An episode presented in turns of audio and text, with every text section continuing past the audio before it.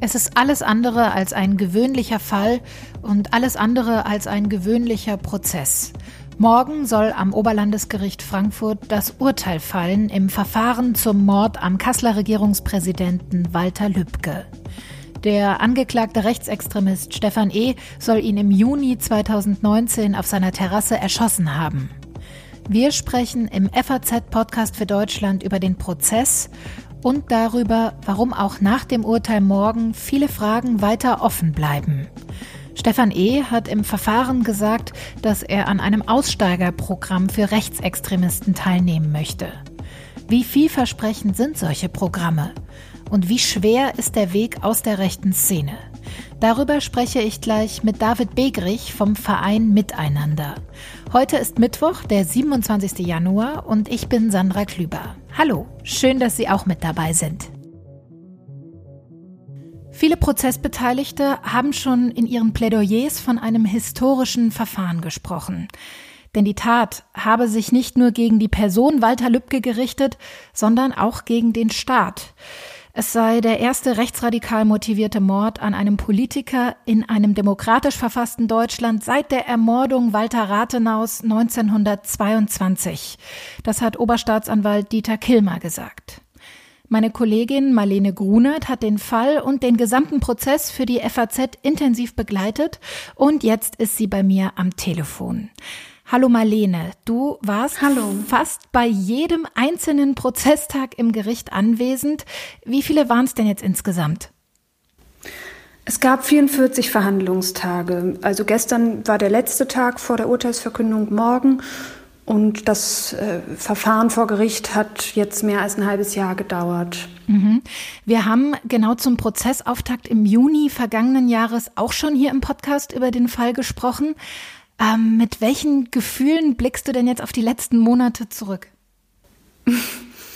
ähm, ja, das war ein sehr intensives Verfahren. Mhm. Ähm, das muss man schon sagen. Äh, das glaube ich an keinem der äh, Verfahrensbeteiligten sowieso nicht, aber auch Prozessbeobachter spurlos vorübergegangen ist. Ähm, das hat verschiedene Gründe. Das Verfahren war natürlich schon deshalb ähm, sehr intensiv, weil es um diese entsetzliche Tat geht und ähm, ja auch die Angehörigen von Walter Lübcke fast an jedem Prozesstag anwesend waren und einem deshalb auch permanent ins Bewusstsein gerufen wurde, was für eine menschliche Dimension dieser Fall zuerst mal hat. Und dann kommt natürlich die politische Dimension hinzu.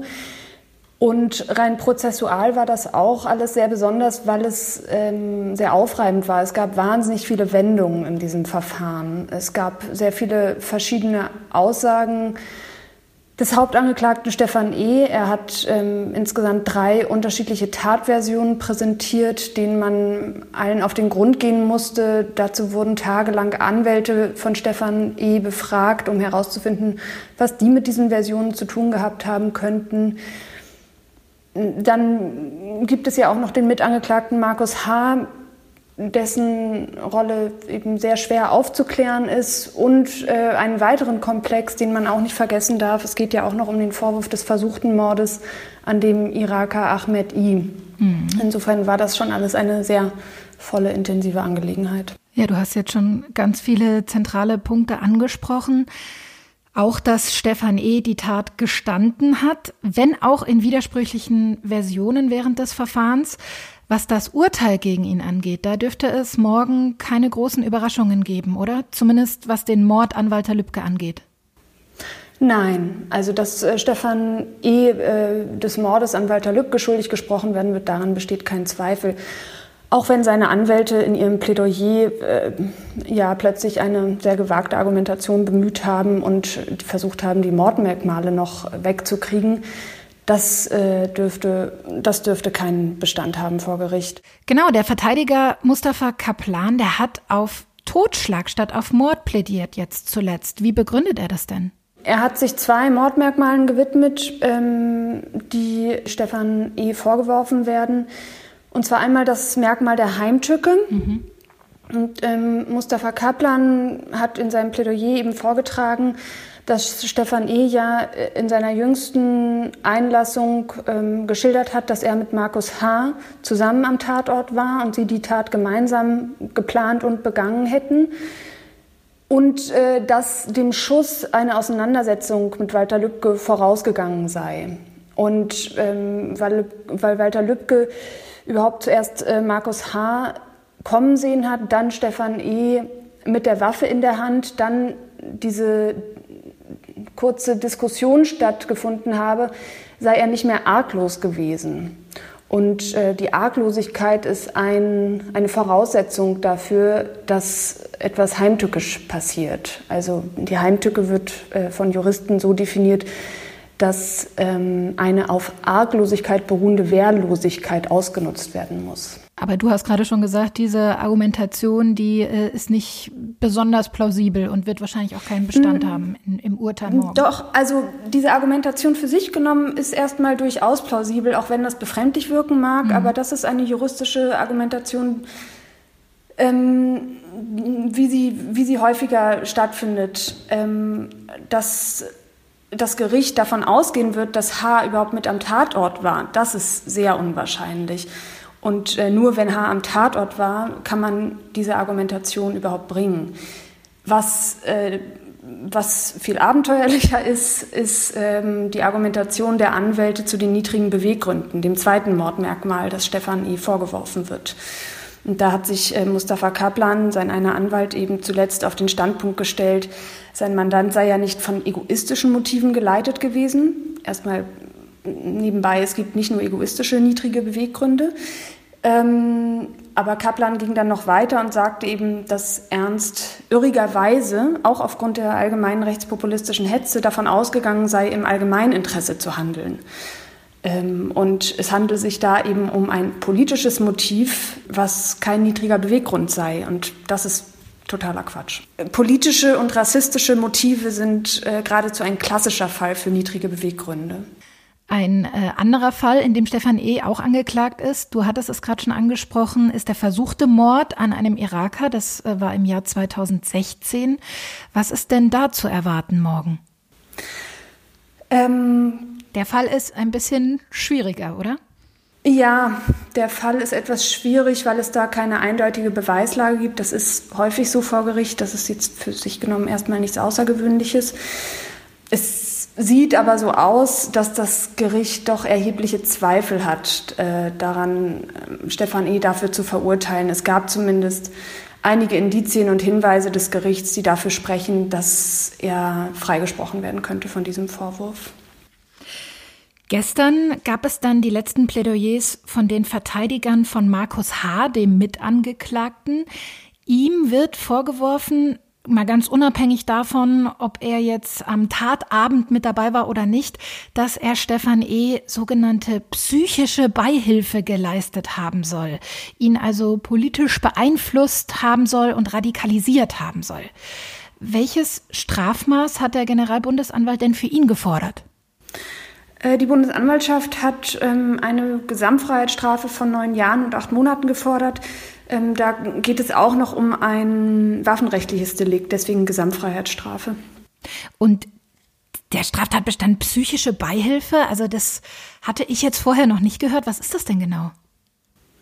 Ähm, äh, psychische Beihilfe ist kein eigener Straftatbestand, aber es ist eine Form der Beihilfe. Anders als ähm, in Fällen, in denen zum Beispiel jemand einem anderen die Waffe beschafft hat und es äh, sozusagen objektive, tatsächliche ähm, Merkmale gibt für die Unterstützungshandlung, ähm, ist das hier eben, ähm, steht hier eine Unterstützung im Raum, die sich auf psychischen Zuspruch ähm, beschränkt, der aber eben, wenn er denn so stattgefunden hat, durchaus ähm, auch gewichtiger sein kann als mhm. so ein tatsächlicher objektiver Beitrag. Das ähm, hatte die Bundesanwaltschaft in ihrem Plädoyer auch hervorgehoben. Das ist auch ein wichtiger Punkt, denke ich.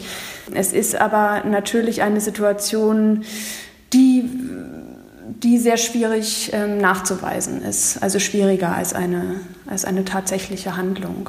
Ist denn davon auszugehen, dass es zu einer Verurteilung kommen wird? Die Verteidiger haben schließlich Freispruch gefordert. Ja, ähm, also für Markus H. stehen ja verschiedene Dinge inzwischen im Raum. Die Familie von Walter Lübcke und die Anwalt fordern sogar eine Verurteilung wegen Mittäterschaft, weil sie Stefan E. glauben, dass Markus H. mit ihm am Tatort war. Die Bundesanwaltschaft fordert eine Verurteilung wegen Beihilfe. Und die Verteidiger von H. einen Freispruch. Ähm, eine Verurteilung wegen Mittäterschaft ist ziemlich ausgeschlossen. Da hätte es auch eines rechtlichen Hinweises bedurft, weil die Anklage nur ähm, eine Verurteilung wegen Beihilfe zum Gegenstand hat. Es ist so, dass Markus H. schon im Oktober aus der Untersuchungshaft entlassen wurde. Das Gericht hat damit zwar natürlich noch kein Urteil gefällt, aber äh, doch eine ähm, gewichtige Tendenz zum Ausdruck gebracht, nämlich die, dass sie erhebliche Zweifel daran haben, dass ihm eine Beihilfe nachzuweisen ist. Im Zusammenhang mit Markus H. ist auch der hessische Verfassungsschutz während des Verfahrens immer wieder heftig kritisiert worden. Was wird der Behörde denn genau vorgeworfen? Der Verfassungsschutz ist mehrmals thematisiert worden, aber vor allem auch mit Blick auf Stefan E. Stefan E. war seit Jahren äh, im Blick der Sicherheitsbehörden. 2009 galt er dem Verfassungsschutz in Hessen noch als brandgefährlich. Da gab es eine entsprechende Notiz in, in seiner Akte. Und 2013 hat der Verfassungsschutz ihn aus dem Blick genommen als abgekühlt eingeschätzt. Und das war natürlich jetzt im Rückblick ein Fehler, wie sich herausgestellt hat. Und der Untersuchungsausschuss im Hessischen Landtag versucht nun eben dieser Entscheidung auf den Grund zu gehen. Denn es ist nicht so, dass äh, Stefan E. Äh, danach nicht mehr öffentlich in Erscheinung getreten wäre. Aber diese, ähm, ja, diese Versäumnisse, die da immer in Rede stehen, werden jetzt vor allem vom Untersuchungsausschuss aufgearbeitet. Das ist auch etwas, was ein Strafprozess nicht leisten kann. Das heißt, auch mit dem Urteil morgen werden da natürlich noch viele Fragen offen bleiben. Was sind denn da die wichtigsten Punkte in deinen Augen? Ja, wie ich es schon gesagt habe, also die Entscheidung eben Stefan E., einen seit Jahren bekannten und mehrfach wegen schwerer Gewaltdelikte vorbestraften Neonazi aus dem Blick zu nehmen, das ist, das ist der wesentliche Punkt. Ähm, und auch bei Markus H. gibt es da offene Fragen. Der war auch im Blick der Sicherheitsbehörden wie der NDR mal berichtet hat, gab es wohl zum Beispiel auch 1998 zwei Treffen, in denen er als V-Mann angeworben werden sollte, was er abgelehnt hat. H. selbst hat im Internet auch mal auf einem Blog veröffentlicht, dass er auch vom MAD angeworben werden sollte. Ob das so war, ist unklar. Und zuletzt ähm, geriet der Verfassungsschutz in den Blick, als es darum ging, auf welchem Wege Markus H. zu einer Waffenbesitzkarte gekommen ist. Die hatte er beantragt und die war ihm behördlich zunächst versagt worden. Da hatte der Verfassungsschutz auch Informationen geteilt zu Markus H., die zu diesem Versagen führten. Es gab dann aber noch ein gerichtliches Verfahren, in dem Markus H. schließlich erfolgreich sich diese Waffenbesitzkarte erstritten hat, mithilfe mhm. auch seines jetzigen Anwalts. Und in diesem Verfahren hat der hessische Verfassungsschutz nicht alle Informationen, die auch noch dazugekommen waren, geteilt, sodass eben der Verdacht im Raum steht, dass Markus H. sich diese Waffenbesitzkarte, die für diesen ganzen Mordkomplex doch eine große Bedeutung zu haben scheint, ähm, sodass er sich die möglicherweise vor allem deshalb vor Gericht erstreiten konnte. Also die politische Aufarbeitung, die hat quasi gerade erst angefangen. Die juristische, die soll morgen zumindest ein vorläufiges Ende finden. In den letzten Worten vor Gericht hat Stefan E. sich jetzt bei den Angehörigen von Walter Lübcke entschuldigt. Wie echt hat das auf dich gewirkt? Ähm, Stefan E. hat sich ja schon häufiger jetzt bei den Angehörigen entschuldigt, er hat da viele Worte verwandt. Aber diese Reuebekundungen sind ja sind schwer einzuschätzen. Der Psychiater ähm, vor Gericht hat davon gesprochen, dass das auf ihn alles einen vorgespielten, keinen authentischen Eindruck macht. Auch mir kam es oft so vor. Er hat sich emotional gezeigt an mehreren Stellen dieses Verfahrens. Das war aber vor allem immer dann, wenn es um sein persönliches Leben geht, um das seiner Kinder, um das seiner Familie, was er natürlich auch zerstört hat ähm, mit dieser Tat. Es gab aber einen Moment, in dem ich ihn schon glaubwürdig fand. Das war in einer Befragung zu seinen persönlichen Verhältnissen. Und da kam es dazu, dass der Oberstaatsanwalt Dieter Kilmer Stefan E. gefragt hat, wie er eigentlich gedenke, mit der Schuld zu leben, die er auf sich geladen hat. Mhm. Und warum er sich gegenüber der Familie recht wortkarg gebe, während er sehr ausführlich seine Emotionen schildere, wenn es um seine eigene Familie gehe. Und da hat Stefan E. gesagt, jedes Wort, was er gegenüber der Familie Lübcke sage, komme ihm heuchlerisch vor. Das habe ich ihm abgenommen in dem Moment. Das war also doch einer der wenigen, vielleicht sogar der einzige Moment, in dem ich ihn in diesem Zusammenhang glaubwürdig fand. Du wirst auch morgen bei der Urteilsverkündung wieder vor Gericht in Frankfurt dabei sein. Bist du froh, dass dieser Prozess jetzt zu Ende geht? ähm, ja, das. Also ich äh, bin einerseits froh, weil es auch ein sehr anstrengendes Verfahren war, mhm. auch aus journalistischer Sicht. Die Bedingungen waren sehr schwierig.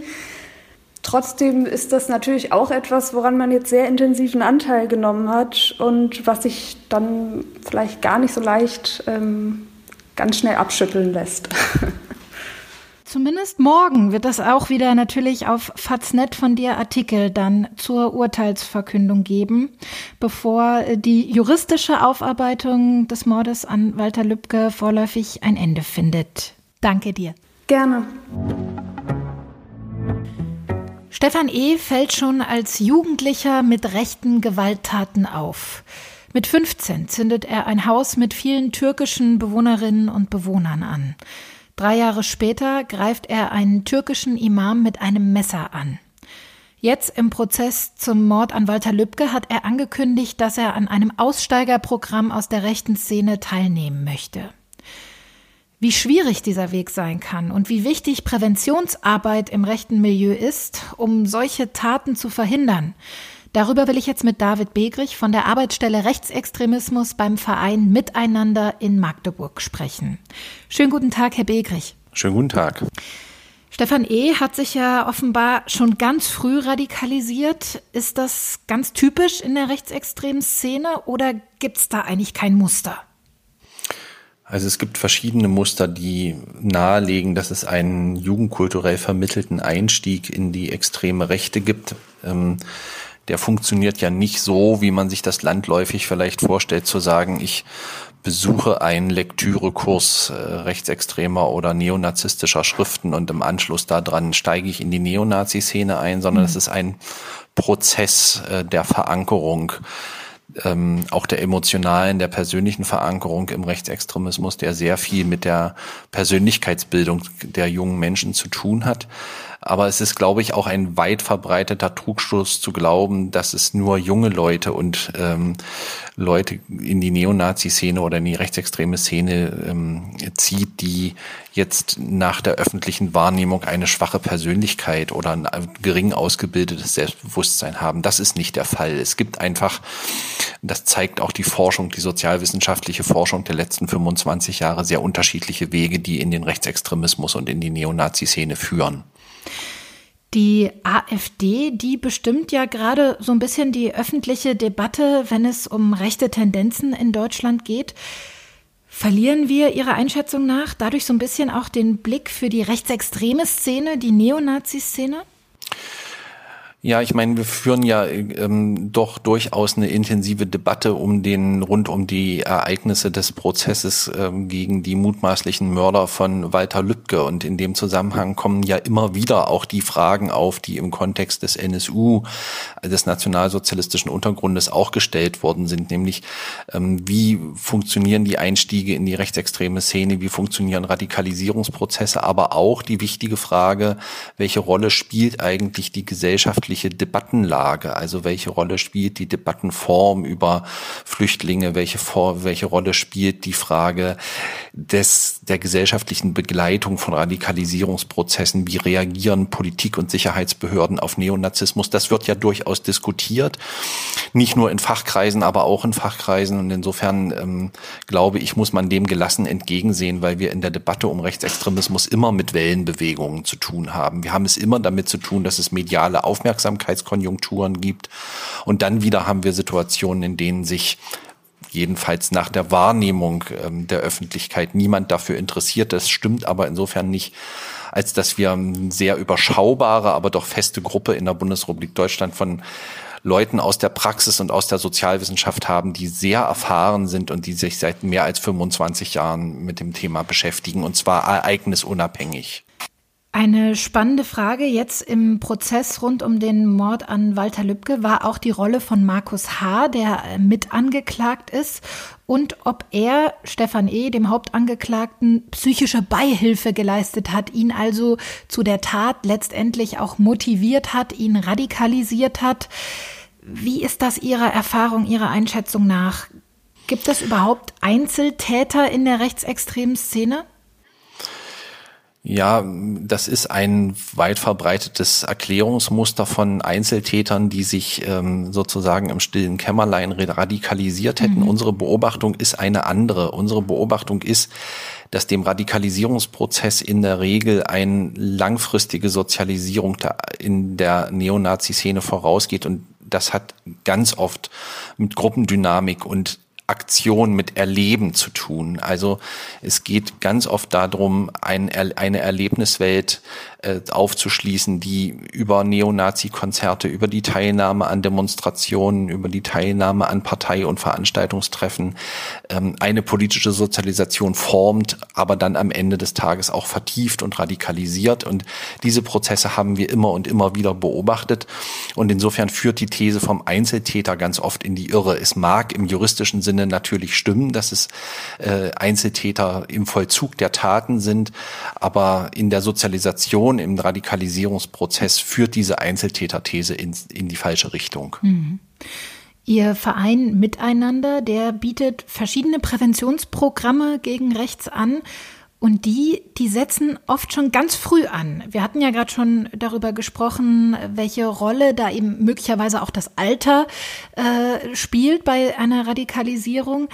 Wie wichtig ist es denn, möglichst in jungen Jahren schon einzuschreiten, mit Präventionsprogrammen zum Beispiel?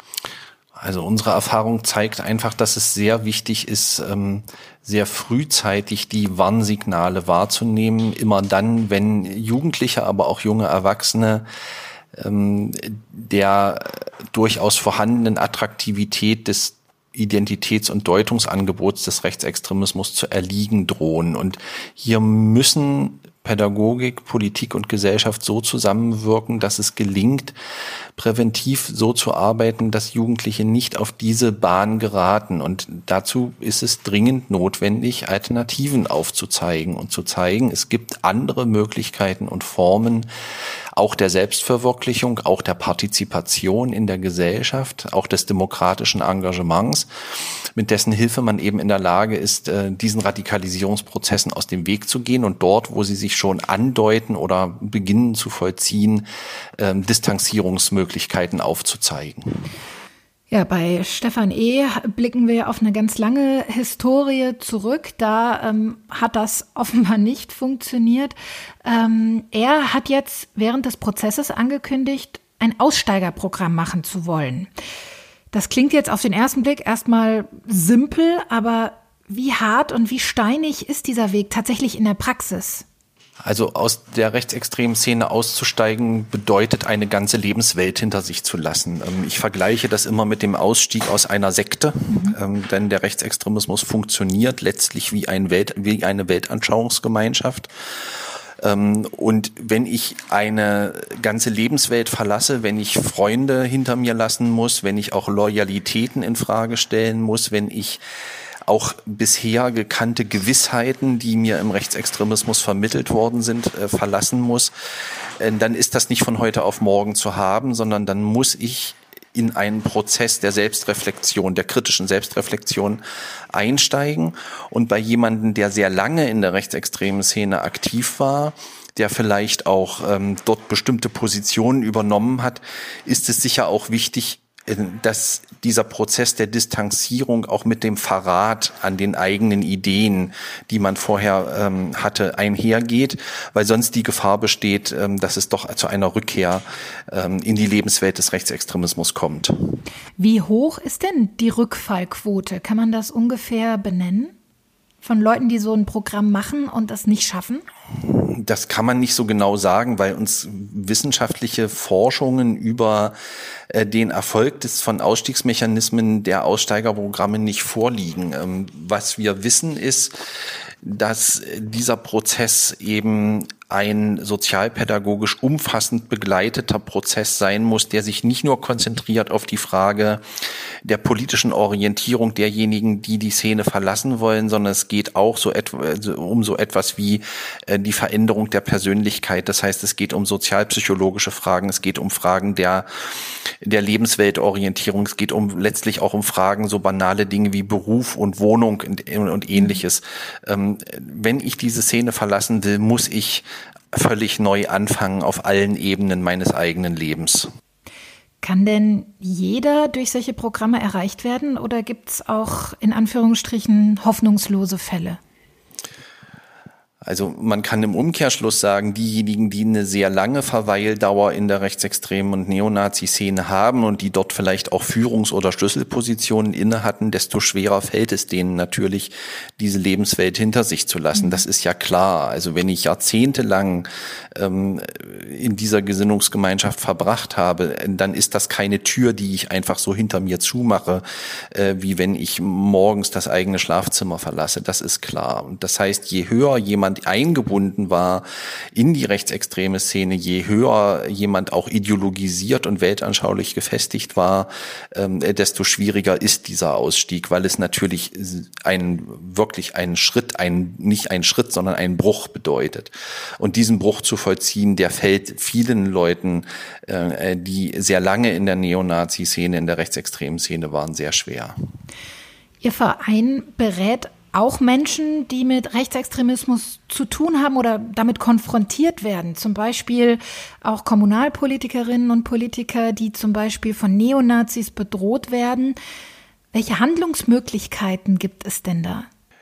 Ja, unser Ziel ist es natürlich vor allen Dingen im Feld der Multiplikatorenarbeit, sei es Kommunalpolitik, sei es Schule, sei es Sport oder Kulturarbeit, Menschen, die mit Rechtsextremismus konfrontiert werden, handlungssicher zu machen. Mhm. Ähm, das ist deshalb so wichtig, weil ja viele vor dieser Bedrohung auch sprachlos werden im wahrsten Sinne des Wortes, Angst ja. haben, die Sprache verlieren. Und uns ist es sehr wichtig, diesen Menschen den Rücken zu stärken, ihnen Wege aufzuzeigen, wie sie nicht nur ihre eigene Sprache wiederfinden können, sondern wie sie sich demokratisch engagieren können. Das sind manchmal weite Wege. Diese Beratungsprozesse, wie wir das nennen, die ziehen sich manchmal über Monate, in Einzelfällen sogar über Jahre hin. Aber sie sind immer dann erfolgreich, wenn es gelingt, ähm, die Menschen selbst dazu zu bringen, dass sie sich in ihre eigenen Angelegenheiten einmischen und eben vor der Bedrohung, die von Neonazis in ihrem Umfeld ausgeht, nicht zurückweichen. Was kann ich denn ganz konkret tun, wenn ich in meinem direkten Umfeld, zum Beispiel in der Familie oder im Freundeskreis oder am Arbeitsplatz, rechte Ideologien erlebe? Ja, ich glaube, das allererste und wichtige ist, und das wird oft unterschätzt, ist sensibel und aufmerksam zu sein, was passiert dort. Es geht ganz oft nicht zunächst darum, sofort ins Handeln zu kommen, mhm. sondern aufmerksam zu sein und zu fragen, ähm, wie vermittelt sich etwas, wie funktioniert diese rechtsextreme und rassistische Ideologie auf der Argumentations- und Alltagsebene um dann in einem zweiten Schritt zu überlegen, wo kann man gegensteuern, wie kann man gegenargumentieren, wie kann man deutlich machen, dass das eben äh, keine demokratische Option des Handelns und der Partizipation in der Gesellschaft ist. Aber dazu bedarf es zunächst erst eine, einmal der Sensibilität. Und wenn es diese Sensibilität und Aufmerksamkeit gibt, dann ist schon sehr viel gewonnen. Sagt David Begrich vom Verein Miteinander in Magdeburg. Haben Sie herzlichen Dank für das Gespräch. Ich danke Ihnen. Die juristische Aufarbeitung im Mordfall Lübcke, die könnte mit der Urteilsverkündung morgen abgeschlossen werden. Aber die gesellschaftliche und die politische Aufarbeitung, zum Beispiel im Untersuchungsausschuss, noch lange nicht. Das war der FAZ-Podcast für Deutschland. Ich freue mich, wenn Sie auch morgen wieder mit dabei sind, denn dann sieht die Welt vielleicht schon wieder anders aus.